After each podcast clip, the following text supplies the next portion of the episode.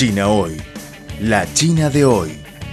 Una ventana abierta para conocer una China en movimiento. Mantengan la sintonía. Todo sobre China en China Hoy.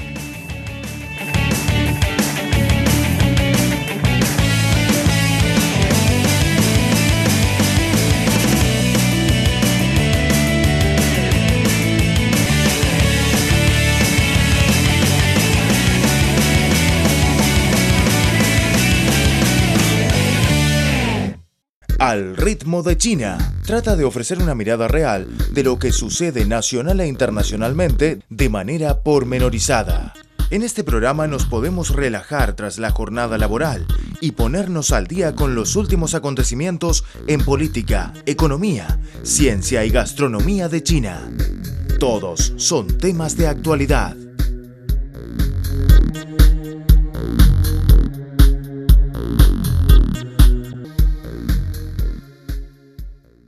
Hola amigos, el día primero de octubre es el Día Nacional y cada año el turismo siempre vive un gran auge en China durante las vacaciones del Día Nacional, lo que benefició a la economía de China y de muchos otros países, muestran datos oficiales. Durante las vacaciones por el Día Nacional, una de las dos semanas doradas de China se registró un incremento de los ingresos turísticos, además de un mayor número de pasajeros.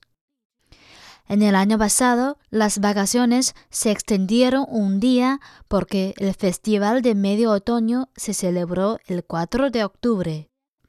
Un total de 705 millones de turistas viajaron por el país durante las vacaciones, quienes generaron ingresos por 583.700 millones de yuanes cerca de 87.700 millones de dólares, dijo la Administración Nacional de Turismo de China. Las dos cifras representan incrementos de 11,9 y 13,9% interanual, respectivamente, dijo la Administración Nacional de Turismo de China. Las provincias con importantes sitios escénicos recibieron a un mayor número de turistas. Guizhou, en el suroeste del país, tuvo más de 46 millones de turistas, quienes gastaron 30.500 millones de yuanes durante los ocho días, 42,1 y 43,5% más, respectivamente, dijo la administración. Mongolia Interior, en el norte de China, fue visitada por 106,2 millones de turistas, quienes gastaron 8.300 millones de yuanes, 24,5 y 38,3% más, respectivamente.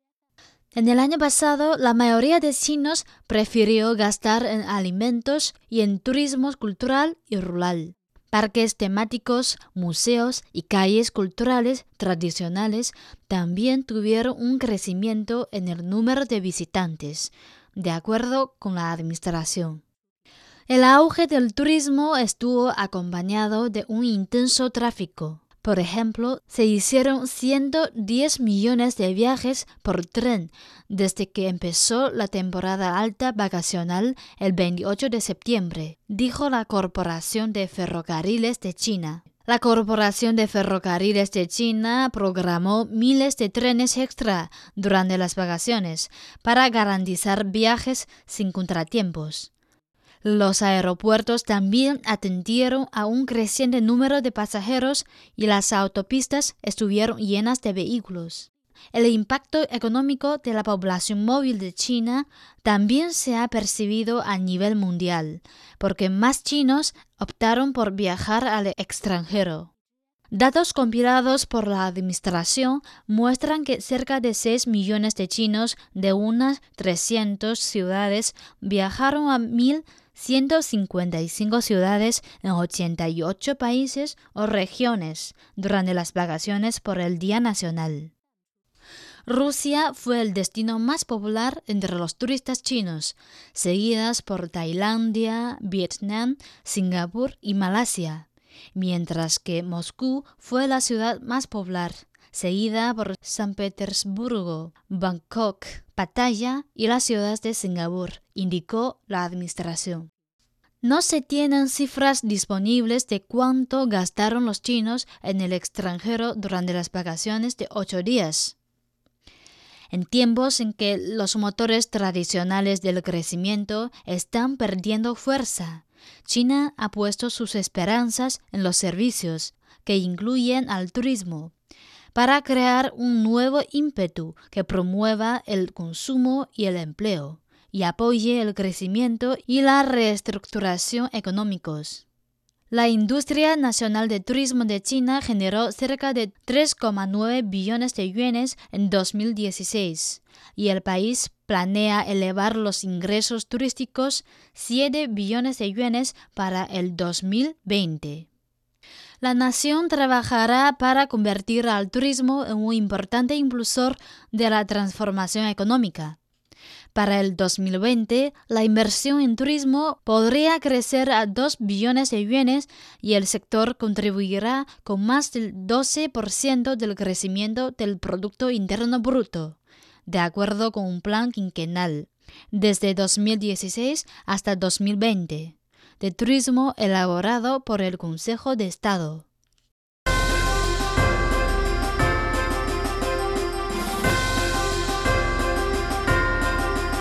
Están escuchando Al ritmo de China, un programa de divulgación de los nuevos avances de China.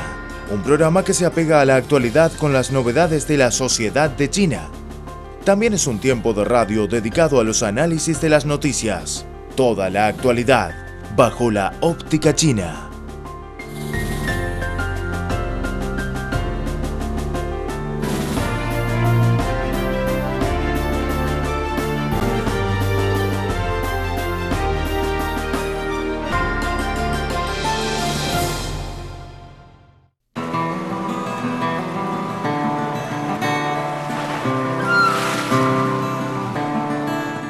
¿Sabías que tú puedes salvar al mundo? Comienza por no tirar basura en las calles.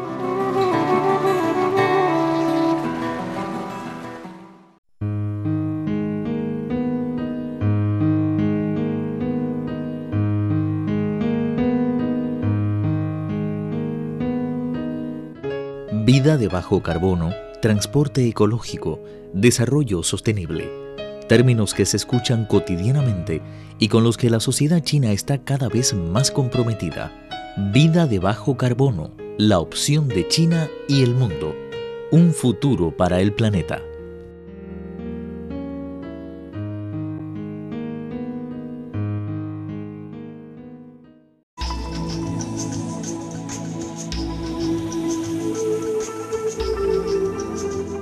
Reciclar te conviene cuidas el medio ambiente y te ahorras dinero.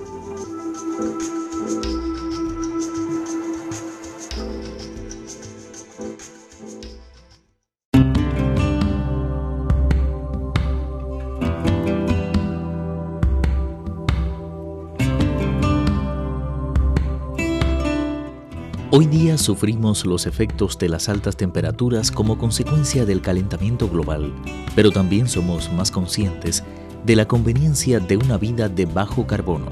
A pesar del deshielo de los glaciares y la subida del nivel del mar, la batalla contra el calentamiento global continúa.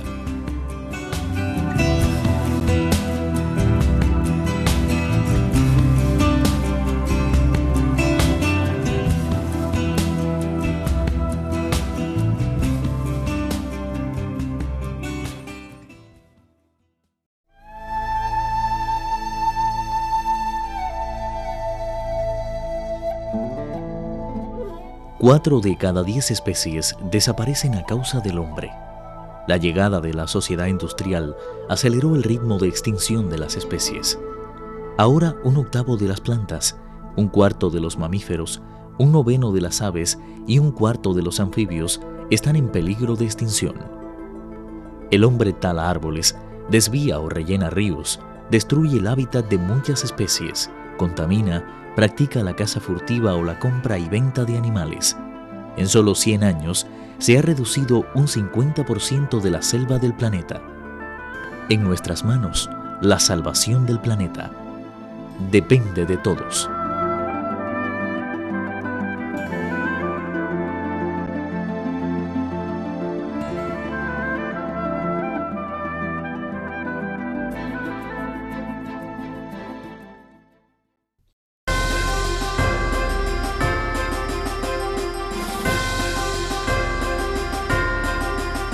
Están escuchando Al ritmo de China, un programa de divulgación de los nuevos avances de China. Un programa que se apega a la actualidad con las novedades de la sociedad de China. También es un tiempo de radio dedicado a los análisis de las noticias. Toda la actualidad bajo la óptica china.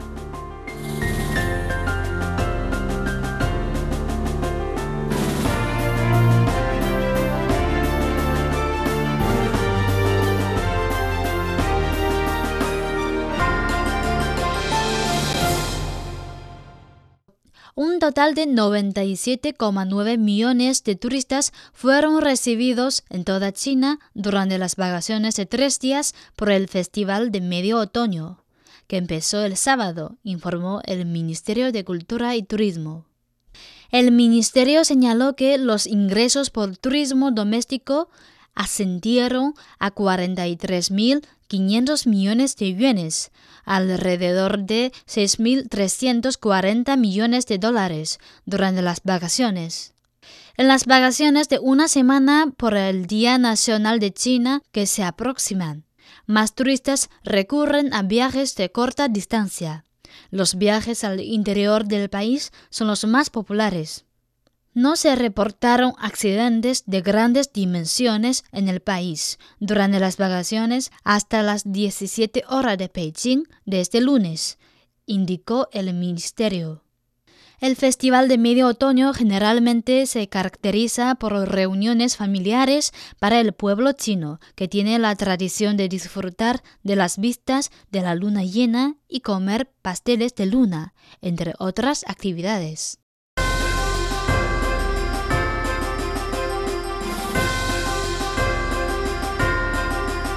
Están escuchando Al ritmo de China, un programa de divulgación de los nuevos avances de China.